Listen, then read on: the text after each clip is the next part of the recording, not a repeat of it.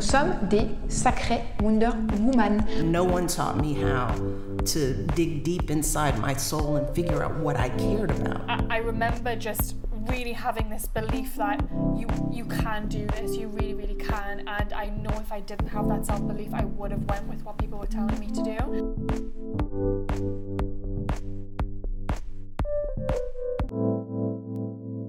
Je te dirais de foncer. Peu importe si. C'est facile à dire. Ouais, mais même si ton projet, t'as l'impression qu'il tient pas, ou qu'il est bizarre, ou qu'il est pas valable, essaye, c'est pas grave, euh, tente. Va toquer aux portes, euh, euh, va contacter des gens qui font la même chose euh, que ce que tu as envie de faire, va leur demander. La plupart des gens sur LinkedIn, ils vont te dire Ok, euh, on va prendre un café. Moi, je trouve ça super courageux, les gens qui sont capables de faire ça, puis c'est important. Puis essayer, même si on a peur, de, de le tenter et aussi d'aller chercher de l'aide. Hello, bienvenue dans un nouvel épisode de Let Women Talk About Entrepreneurship, le podcast qui partage mes discussions avec des jeunes femmes entrepreneurs afin de t'inspirer et de te donner les outils pour toi-même te lancer et pour que ça se passe bien. Aujourd'hui, on se retrouve avec Lia Ferranti qui est étudiante à la maîtrise en gestion de crise à HEC Montréal. Elle est cofondatrice de À la 3 Média et animatrice du podcast Femmes en Affaires, un podcast que j'adore. On parle de plein de sujets différents, on parle de rôle modèle féminin et de l'impact qu'ils ont sur notre construction, on parle de l'intersectionnalité dans le féminisme, de la création de son podcast, de ce que ça lui a apporté, mais également du lancement du projet à la 3 Média qui est en cours avec ses deux associés. Euh, alors personnellement, c'était une rencontre très très importante pour moi. J'avais hâte de rencontrer Lia parce qu'elle évolue dans un milieu qui moi m'est familier, puis qui aussi m'intéresse énormément, le milieu du podcast, le milieu des affaires. Et j'ai vraiment pas été déçue. Ça a été une super rencontre. Euh, elle m'a énormément inspirée. Elle m'a aussi donné beaucoup de conseils. Bah, Lia, je te remercie encore une fois. J'espère que vous aimerez tout autant que moi cet épisode.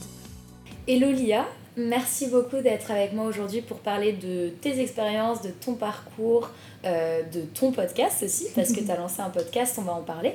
Est-ce que tu peux commencer par te présenter pour les personnes qui ne te connaissent pas? Alors, euh, bien sûr, euh, je m'appelle Lia, je suis à la maîtrise en gestion de crise, en fait en management à HEC Montréal.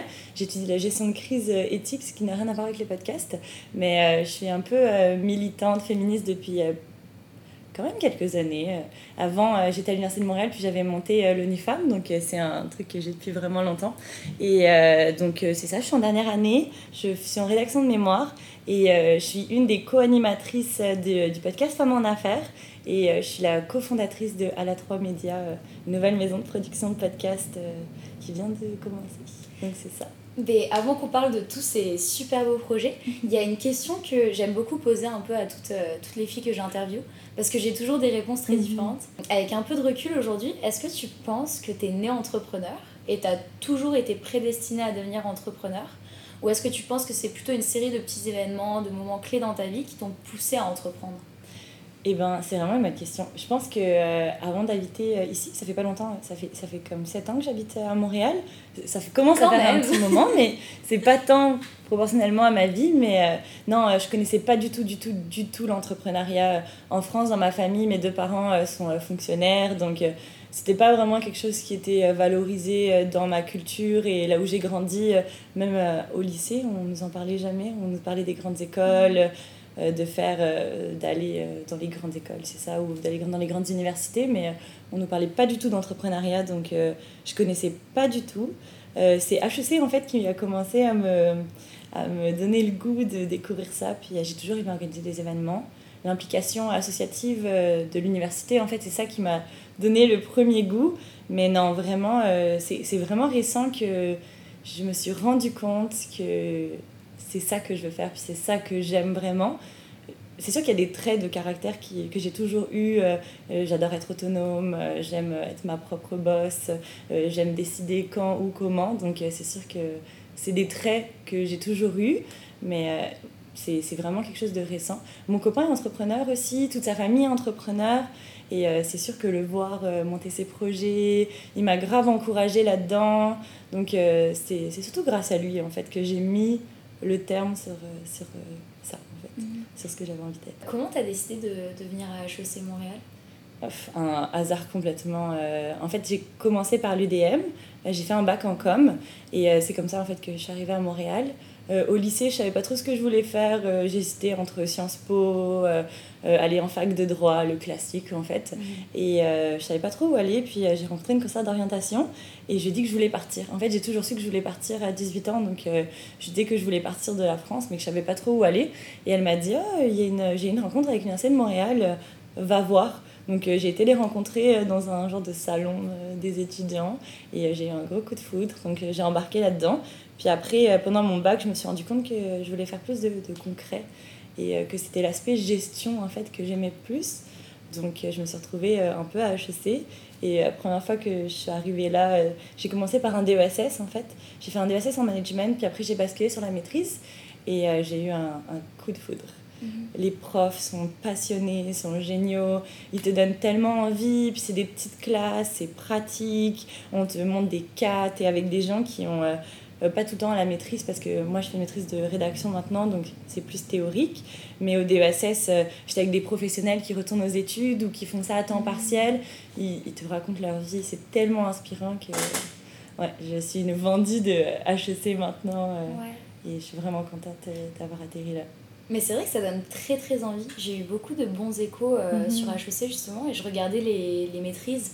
Mais on m'avait plus dit que c'était des professionnels qui retournaient. Mhm. Euh, mais donc toi, tu as changé de communication ouais. à business. Ouais, exact. Euh, est-ce que tu as eu...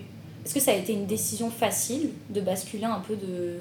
Ça a été un hasard, honnêtement. Ok. J'ai terminé mon, mon, bac en com, puis je savais pas trop où aller. J'avais pas envie de me lancer dans une maîtrise sans être sûre de ce que je voulais faire. Parce que moi, j'ai toujours voulu faire de la recherche, en fait. Bon, maintenant, j'ai un peu... Euh, euh, dévié, mais euh, je voulais faire de la recherche, donc je m'étais dit que ma maîtrise, ça allait être déterminant.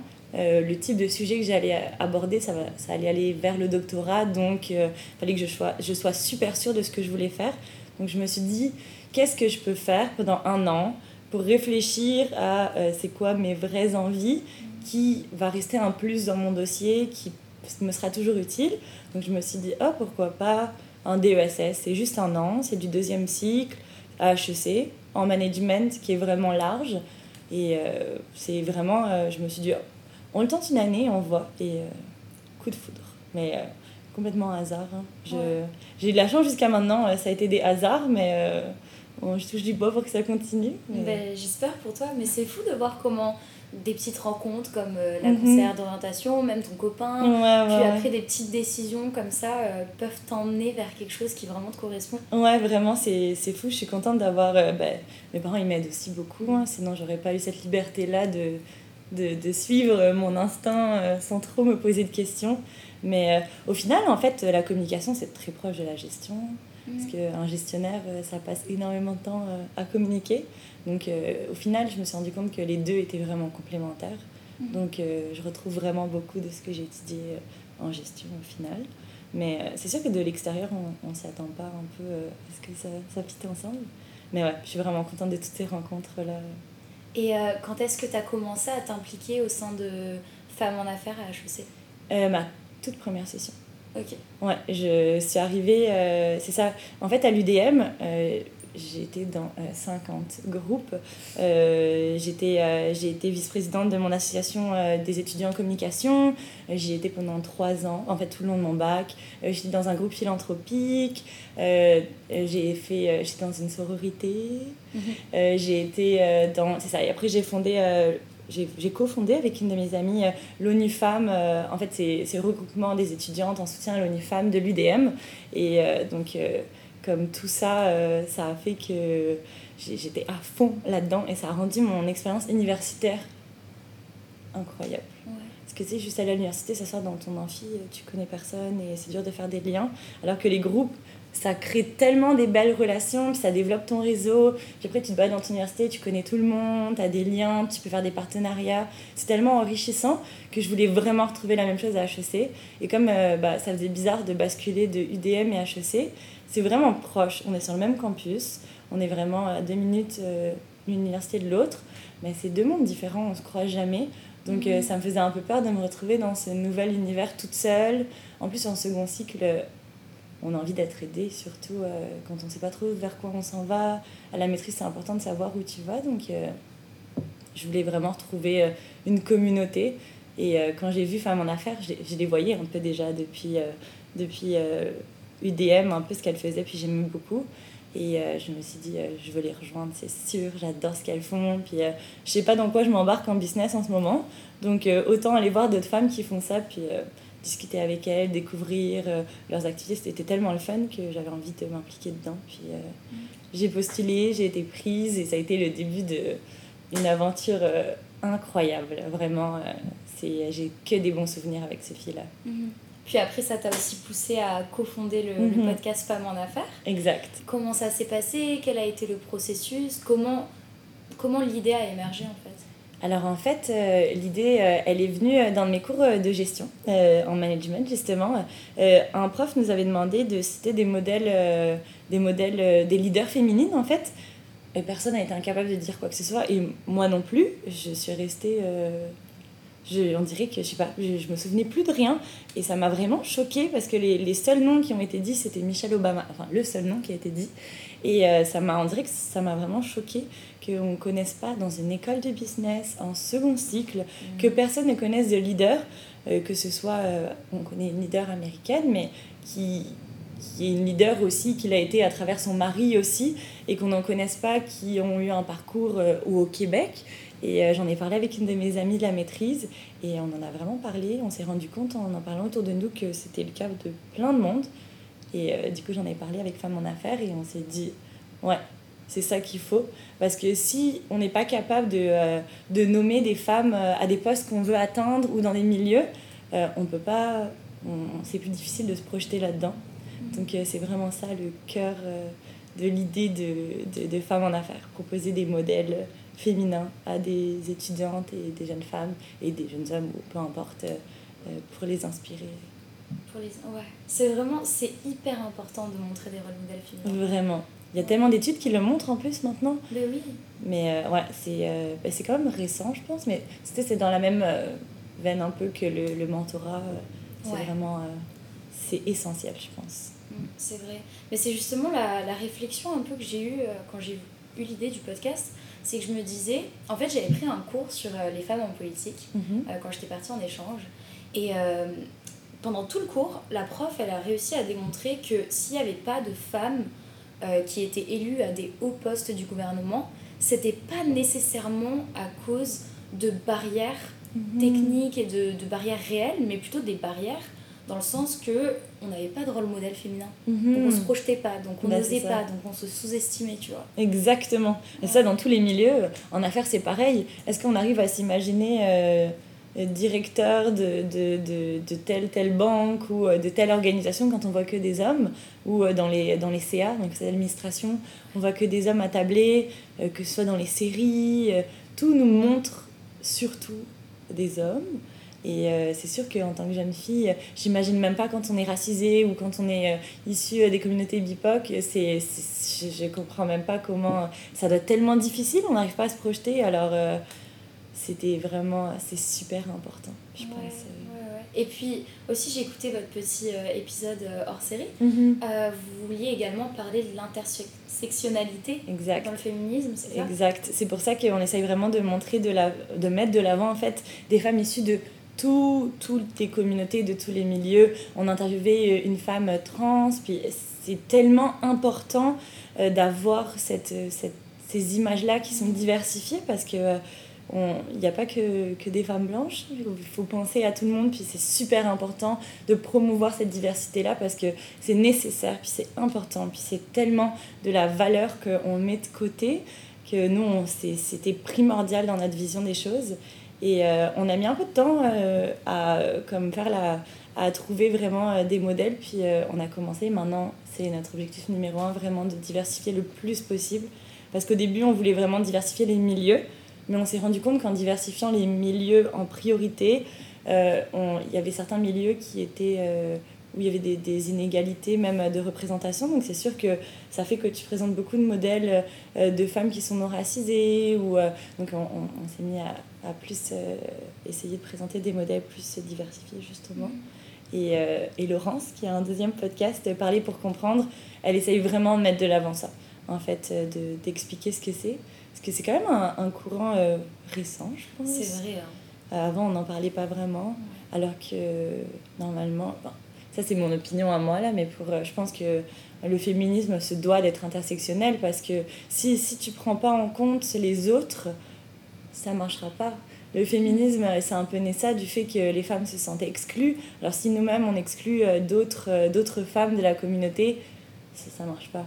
Donc, euh, Puis je pense qu'il faut se rendre compte qu'il y a différents types d'outils à mhm. mettre en avant pour chaque groupe de femmes. Mhm, parce que c'est des réalités complètement... exact, exact.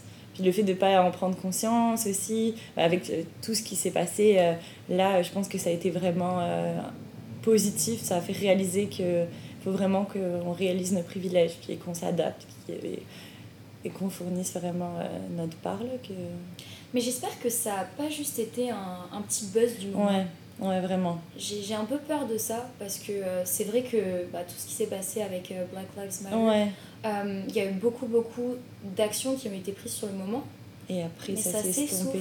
Ouais, je suis vraiment d'accord. Bah, D'ailleurs, ce matin, Caroline Coty et deux autres femmes, Monique Leroux, j'espère que j'écorche pas leur nom, et euh, je pense Norm Stenberg, euh, ils ont mis, ils ont, ils ont posté une lettre, enfin ils ont posté, non, euh, ils ont publié, la presse a publié une, une, lettre ouverte sur ça. c'est, ça m'a vraiment, j'ai trouvé vraiment génial où elle disait comme on vit des moments super exigeants puis transformateurs, utilisons-les pour changer les choses.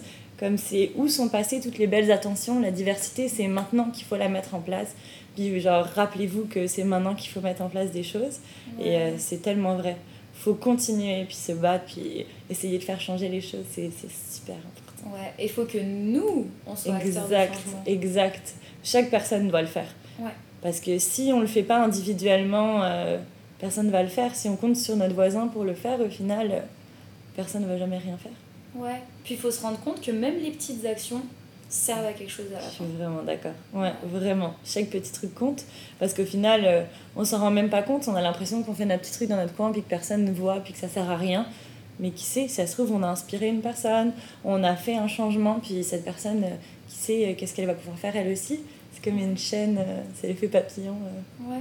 Mais tu sais, je t'écoute parler et c'est exactement ce que toi tu fais pour d'autres filles à travers ton podcast. Bah merci, c'est vraiment le but qu'on essaye de faire vraiment. Euh, nous, on en avait besoin. Donc, on s'est dit que si nous, on a besoin de ça, c'est sûr qu'il y a d'autres personnes qui, qui, ont ces besoins-là. Donc, euh, je suis contente que on ait au moins une personne que ça, ça ait inspiré. Ah, bah oui, totalement. Mais même, euh, j'écoutais l'autre fois l'épisode avec Déborah. Ah, ouais. Oh, magnifique. Ah, ouais, ouais, ouais, Elle, est, elle est incroyable. C'est vraiment. Mm. Moi, elle m'a, elle m'a vraiment marqué. J'ai trouvé ça tellement c'est, on peut qu'admirer son parcours, c'est fou. Puis en plus, en tant que femme immigrante, euh, bah on, est Des, on, est des femmes, on est françaises là, donc euh, on a quand même beaucoup de privilèges, mais euh, on vit quand même une différence de, au quotidien. Donc le fait d'entendre un parcours d'une femme qui s'est tellement bien intégrée dans la société, puis qui a changé la société dans laquelle elle, s'est, elle est arrivée, j'ai trouvé ça tellement. je sais pas, j'ai trop réconfortant, puis ça a mis tellement de baume au cœur. Ouais. Mais comment est-ce que vous êtes allé chercher des femmes euh, qui ont autant, entre guillemets, réussi? Euh, voilà. Comment est-ce que vous les avez approchées? Est-ce que ça a été difficile au début?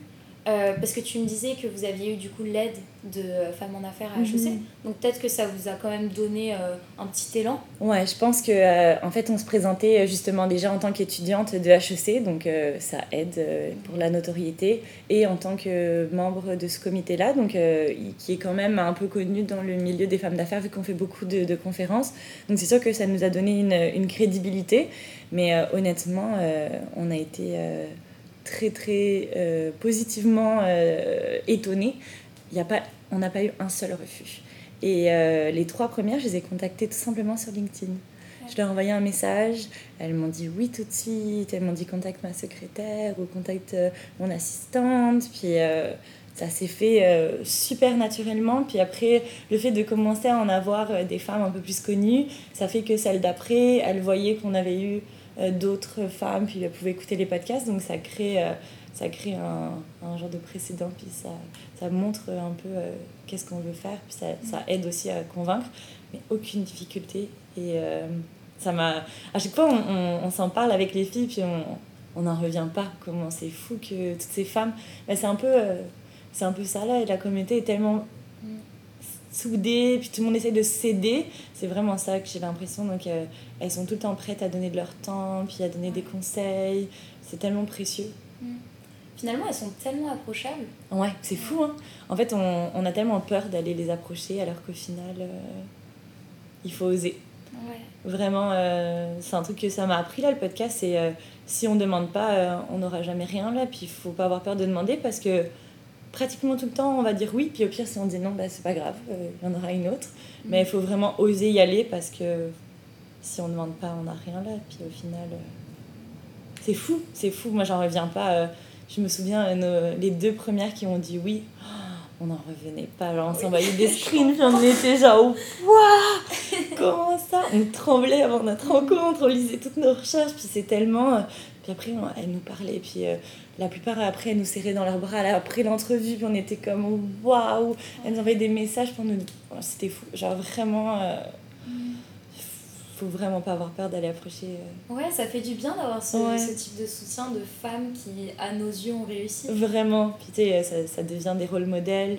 Ouais. Et euh, c'est tellement inspirant de les rencontrer. C'est très inspirant. Est-ce que tu penses que justement cette aventure de lancer ton podcast, de rencontrer toutes ces femmes, d'avoir toutes ces discussions inspirantes, t'ont changé en quelque sorte? Je pense que oui. Je pense que ça m'a vraiment euh, confortée dans dans ce que je voulais puis euh, ça m'a fait comprendre que oui euh, genre euh, on vaut ce que ce qu'on pense qu'on vaut puis il faut aller chercher les choses qu'on veut puis elle te donne tellement de conseils que c'est sûr que ça va m'aider tout au long de ma vie je suis sûre qu'elles ont eu un impact vraiment fort dans, dans mon parcours puis c'est aussi grâce à elles qu'on s'est lancé dans, une maison, dans notre maison de production parce qu'elles nous donné le courage aussi de se lancer en entrepreneuriat puis vraiment, euh, je me sens vraiment chanceuse de les avoir rencontrés.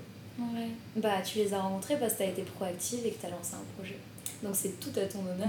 Merci. Est-ce que tu peux nous parler un peu de comment ça s'est passé avec la maison d'édition, comment ça se passe en ce moment, euh, quelles vont être les prochaines étapes, euh, etc. Ouais, alors euh, comment ça s'est passé? En fait, euh, c'est ça. On s'est rendu compte que nous, quand on a commencé à starter notre podcast, on a, on a eu beaucoup de difficultés parce qu'on euh, a eu du mal à trouver des informations. Euh, C'était vraiment difficile de, euh, ça, de, de, savoir euh, les bonnes pratiques, qu'est-ce qu'il fallait faire, comment, que ce soit un peu professionnel, un minimum pour justement pour, pour ces femmes-là, puis répondre aux standards qu'on s'était fixés. Et c'est ça, c'était vraiment difficile de trouver des informations. On a passé des, des semaines à regarder des tutos YouTube, des, Pinterest, lire des articles partout pour essayer de trouver des choses. Puis on s'est rendu compte que ces informations-là, elles n'étaient pas du tout accessibles ou elles étaient très répandues et la plupart étaient, euh, étaient en anglais. Et euh, c'est sûr que ça fait une, inégalité d'accès pour euh, des femmes qui peut-être parlent pas anglais ou qui n'ont pas les mêmes réflexes. Ou nous, on a accès à plein de bases de données en tant qu'étudiante. Donc on s'est dit, ah, ce serait quelque chose qui serait vraiment bon de créer une communauté. on aime tellement faire ça que autant rendre ça viable. Et euh, aussi, un podcast, c'est très difficile euh, d'être euh, rémunéré. Puis c'est tellement de temps qu'on se demandait comment rendre cette, ce temps-là, lui donner une valeur aussi autre que du bénévolat.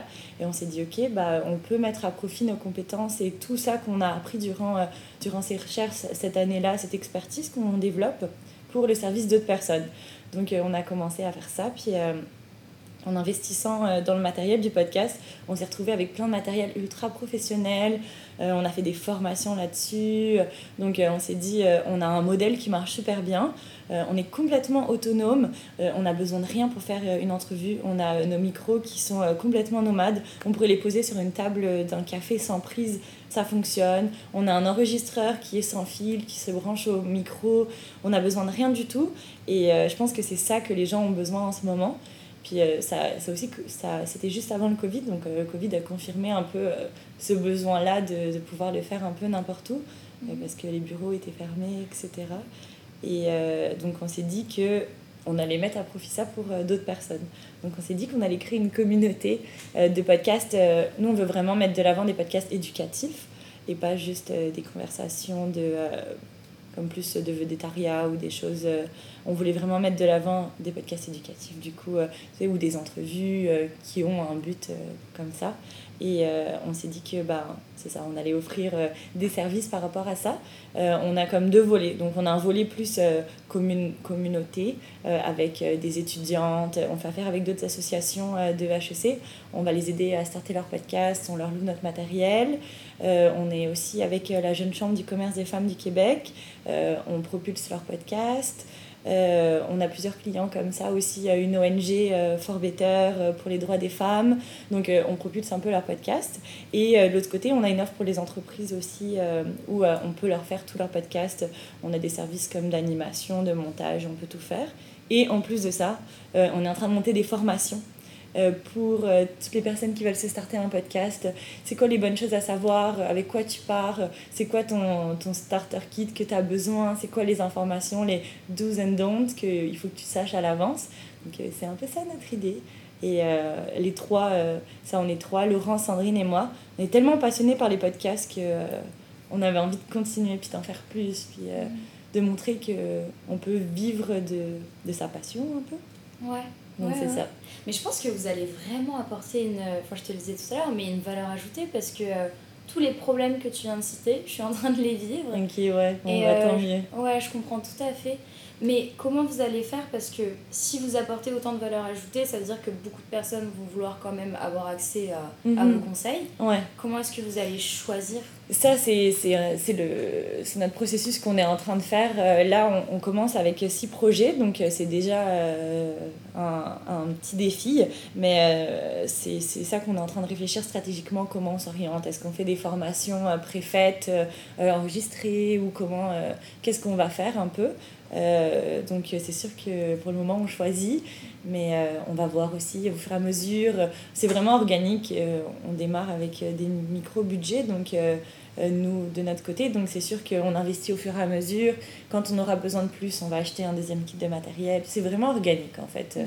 On va s'adapter à la demande et voir au fur et à mesure en restant un peu fidèle à ce que ce qu'on veut. Mais c'est sûr qu'on choisit pour que ça fitte avec nos valeurs avec notre mission. Euh, mhm. Si quelqu'un vient nous voir pour faire euh, des podcasts avec des stars et présenter leur projet, ça me fit moins dans notre ligne, euh, dans notre ligne éditoriale. Mais par exemple, quelqu'un vient nous voir en nous disant qu'elle va utiliser des histoires pour passer des messages, ça, ça fit. Donc c'est sûr qu'on va faire un tri par rapport à ça. On essaye vraiment de rester sur notre mission, mais jusqu'à maintenant, c'est vraiment aligné. Ah, c'est trop cool. Et tu sais, depuis tout à l'heure, tu me dis que à travers le podcast, mais maintenant aussi à travers euh, cette aide pour les podcasteurs, vous voulez créer des rôles modèles féminins. Mm-hmm.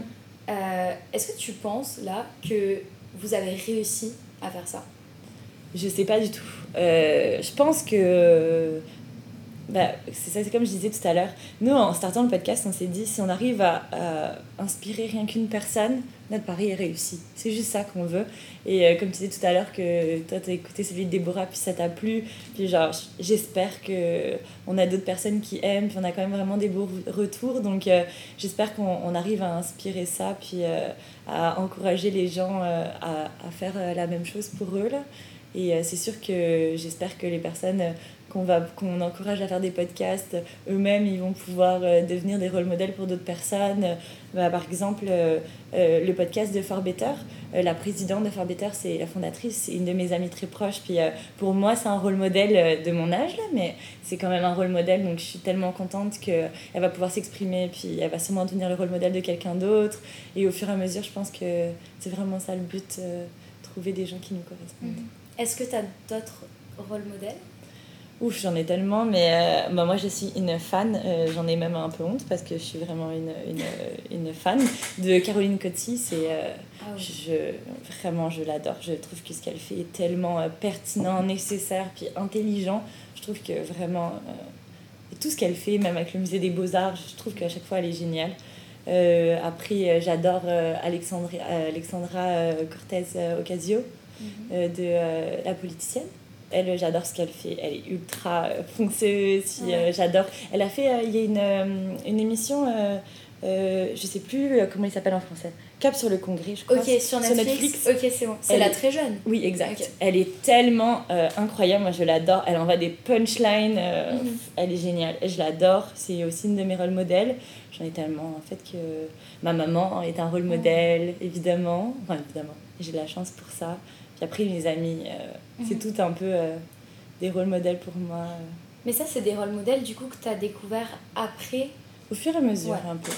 Euh, Karine Coty, j'ai découvert au début euh, de ma scolarité, bon, ma maman euh, depuis toujours.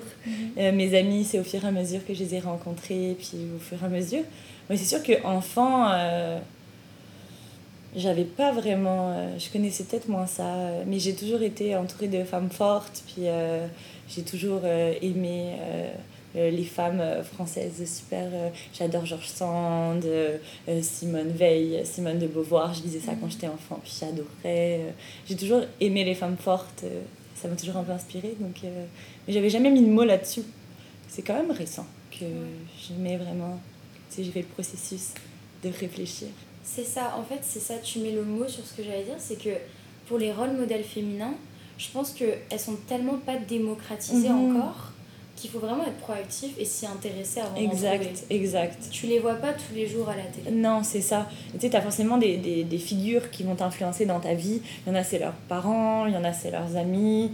Euh, Il y a tellement de monde qui nous influence au final, mais euh, je pense que, vu que c'est quand même récent, comme on disait, le concept de rôle modèle, puis son impact, euh, je pense que c'est vraiment... euh, il faut réfléchir à ce concept, puis à partir de là, tu vas commencer à chercher.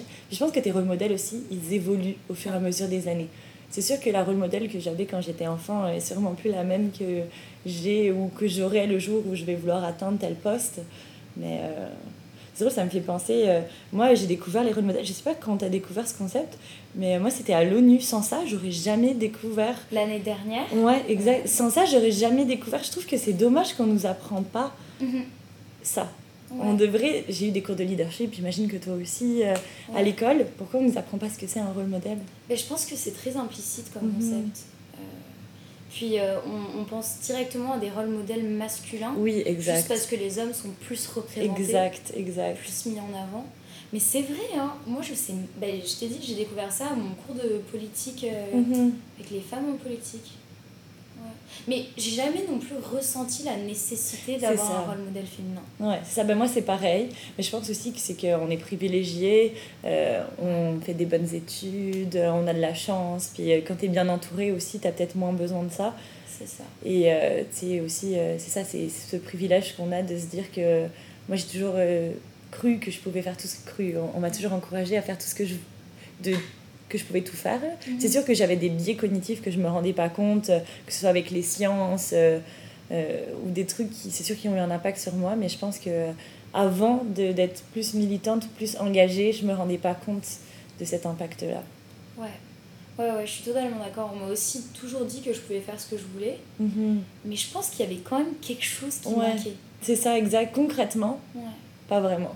Ouais, il y a Mm. plein de- d'étapes comme ça dans notre vie, je pense que on s'est dit ah non, je suis pas sûre, parce qu'on n'a jamais vu quelqu'un le faire, ou, euh, mais on s'en rend pas compte. Ouais. Est-ce que à part euh, bah, des rôles modèles féminins, il y a d'autres ressources qui t'ont un peu motivé, inspiré à devenir ce que tu voulais devenir, inspiré à creuser au fond de toi-même pour savoir comment tu voulais avoir un impact? Euh, bah, c'est sûr que euh, bah, les relations que j'ai avec mes proches, euh, c'est, sûr euh, que ça a un impact avec moi. Puis j'adore lire, donc euh, Mhm. c'est sûr que tout ça m'a aidé. Puis aussi le fait de, de découvrir euh, le féminisme et de réaliser que euh, toutes les choses que je trouvais bizarres que je vivais, en fait, elles étaient justifiées, puis elles étaient valables. Euh, ça, ça m'a vraiment poussé à, à, à tout le temps aller chercher plus, puis à essayer de comprendre pourquoi je ressentais ça, puis pourquoi euh, j'avais ces, ces sentiments-là, puis d'où ils venaient, puis d'essayer de les con- déconstruire pour euh, essayer de toujours euh, s'améliorer, puis essayer de pas tomber là-dedans, parce que c'est difficile. Mais euh, c'est... Non, c'est vraiment un travail quotidien. Ça a été euh, la lecture des podcasts, mais, mais vraiment mes proches. encore une fois, mon copain est, est un de mes rôles modèles. là. Il m'inspire vraiment beaucoup. Puis il me pousse vraiment. je pense que pas seulement. nos proches sont une source vraiment de remise en question. Puis, quand, on, quand on care, de quand on tient à nos relations, c'est sûr qu'on est obligé de s'adapter, puis de travailler sur soi pour les maintenir, puis les grossir. Ouais, mais c'est vrai que c'est quand même compliqué de. moi, je trouve ça compliqué de créer un écosystème autour de toi mhm. qui répond à tes valeurs, parce que tes mhm. valeurs aussi, souvent, elles changent, tes aspirations, elles évoluent, etc. Mhm. C'est compliqué de... Ouais, non, c'est clair. Bah, il faut rester authentique. Je pense que plus tu restes authentique, plus tu vas attirer de l'énergie, euh, tu vas attirer des gens qui ressemblent un peu à toi, puis l'énergie que tu vas que tu vas avoir, elle va attirer des gens qui ont un peu la même énergie que toi au final, parce que c'est sûr que on se reconnaît un peu euh, dans les autres, puis on a tendance à projeter aussi un peu. Donc je pense que c'est super important d'essayer de, de, toujours aller chercher, euh, de, de, de, rester ouvert. Puis tu vas rencontrer des gens sans même t'y attendre. Mais c'est vrai que c'est difficile de, de, trouver euh, vraiment un écosystème proche. Mais je pense aussi que, je sais pas toi, mais moi je trouve que on nous a. Moi, je me suis rendu compte récemment que dans ma vie, on m'a pas assez appris à faire prendre soin euh, des choses qu'on a. Tu sais, c'est plus comme cette relation marche pas, next. Cette relation marche pas, next. Ce truc marche pas, on passe à autre chose, pas grave. Comme je trouve que on, on, on fait pas on fait plus ce step là d'aller travailler sur soi pour s'adapter aux autres ça c'est un des trucs bah, être en, en affaires avec deux amis ça ça m'a vraiment appris que tu sais le fait de, de de, de s'impliquer dans des relations avec des gens, si tu veux que ça marche, il faut que tu travailles sur toi, puis il faut que tout le monde s'adapte, il faut, que, faut vraiment que tu travailles là-dessus, puis c'est comme ça que ton réseau il devient fort. Ouais, mais c'est vrai qu'on, je pense qu'on a plus cette patience. Mm-hmm. Euh, on est vraiment dans une optique de surconsommation, mais dans tous les sens. Bah, c'est ça. Surconsommation euh, d'objets, mais aussi surconsommation de relations. Exact, euh, exact. Partout là, Tinder, tout ça, c'est des relations super rapides qui. C'est moins de la qualité que de la quantité. Mais euh, je pense que là, il y a quand même un, un shift dans notre génération. on s'est rendu compte un peu aussi, je pense. Mais euh, c'est ça, je pense. Pense que ta, ta, communauté, tu dois la bâtir, puis tu dois l'entretenir. Et ça passe autant par toi te remettre en question que t'adapter, puis aussi euh, ne pas encourager des relations qui sont toxiques. Hein. C'est sûr que c'est important de, de faire la part des choses. Mais ouais, c'est. Mm. Mais tu sais, c'est super mature de déjà se poser ce genre de questions. T'as quel âge en... T'as 23 ans J'ai 24. 24, ok. Ouais, ouais c'est super mature de bah, déjà se poser ce. Merci, c'est gentil, mais euh, c'est sûr que, tu sais, comme quand tu fais des projets, t'es obligé de te poser ces questions-là. Ouais. Et euh, c'est sûr que être en affaires jeune, t'es obligé de développer des, des, des, trouver des réponses, sinon ça marche pas. Tu vas te bloquer contre des murs, puis... Euh, obligé de t'adapter. Et c'est là que les proches, ça sert à ça aussi. C'est eux qui t'apportent les connaissances que t'as pas. Mais qu'est-ce que, qu'est-ce que tu conseillerais à une fille qui veut se lancer en affaires jeune Quel conseil tu donnerais maintenant avec l'expérience que tu as acquise euh, à travers tes différents projets, etc. Ah, moi, je, te dirais de foncer. Peu importe si. C'est facile à dire. ouais, mais même si ton projet, tu as l'impression qu'il tient pas, ou qu'il est bizarre, ou qu'il est pas valable, essaye, c'est pas grave. Euh, tente, va toquer aux portes, euh, euh, va contacter des gens qui font la même chose euh, que ce que tu as envie de faire, va leur demander. La plupart des gens sur LinkedIn, ils vont dire Ok, on va prendre un café. Moi, je trouve ça super courageux, les gens qui sont capables de faire ça, puis c'est important. Puis essayer, même si on a peur, de, de le tenter et aussi d'aller chercher de l'aide. C'est vraiment important d'aller chercher de l'aide, de bien s'entourer, d'aller trouver des personnes ressources parce que surtout quand on est jeune, on a la chance d'être bien entouré, que ce soit à l'école, euh, avec nos proches, d'aller chercher des gens qui sont passés par là, qui vont nous, qui vont nous pousser, puis euh, d'aller essayer.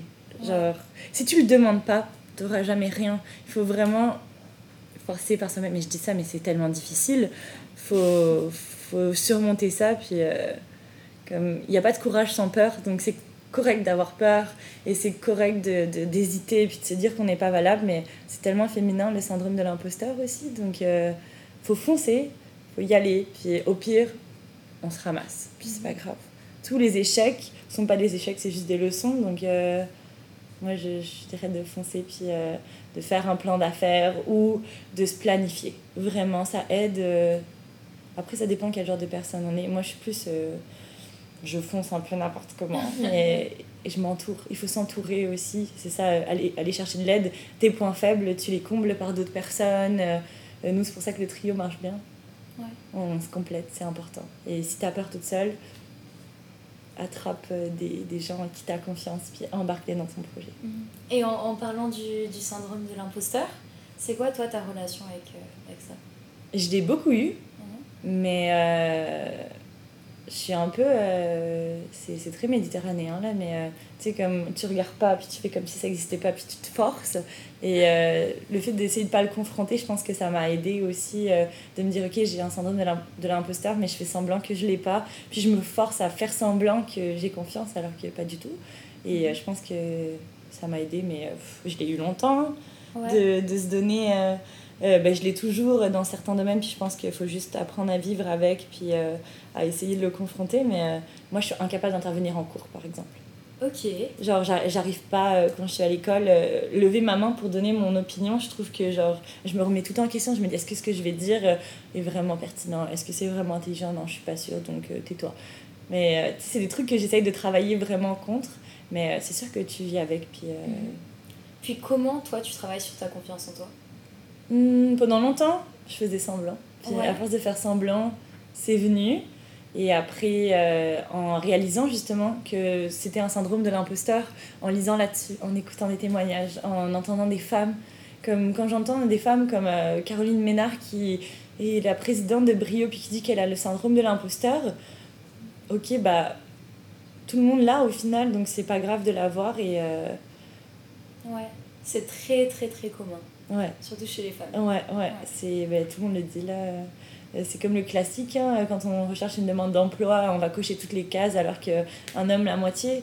C'est il faut juste euh, faut juste apprendre à vivre avec et, et le confronter puis plus t'en sais, plus tu arrives à, à le comprendre. Puis quand tu mets des mots euh, sur euh, des choses que tu ressens, euh, ça t'aide à les combattre, je Ouais. pense.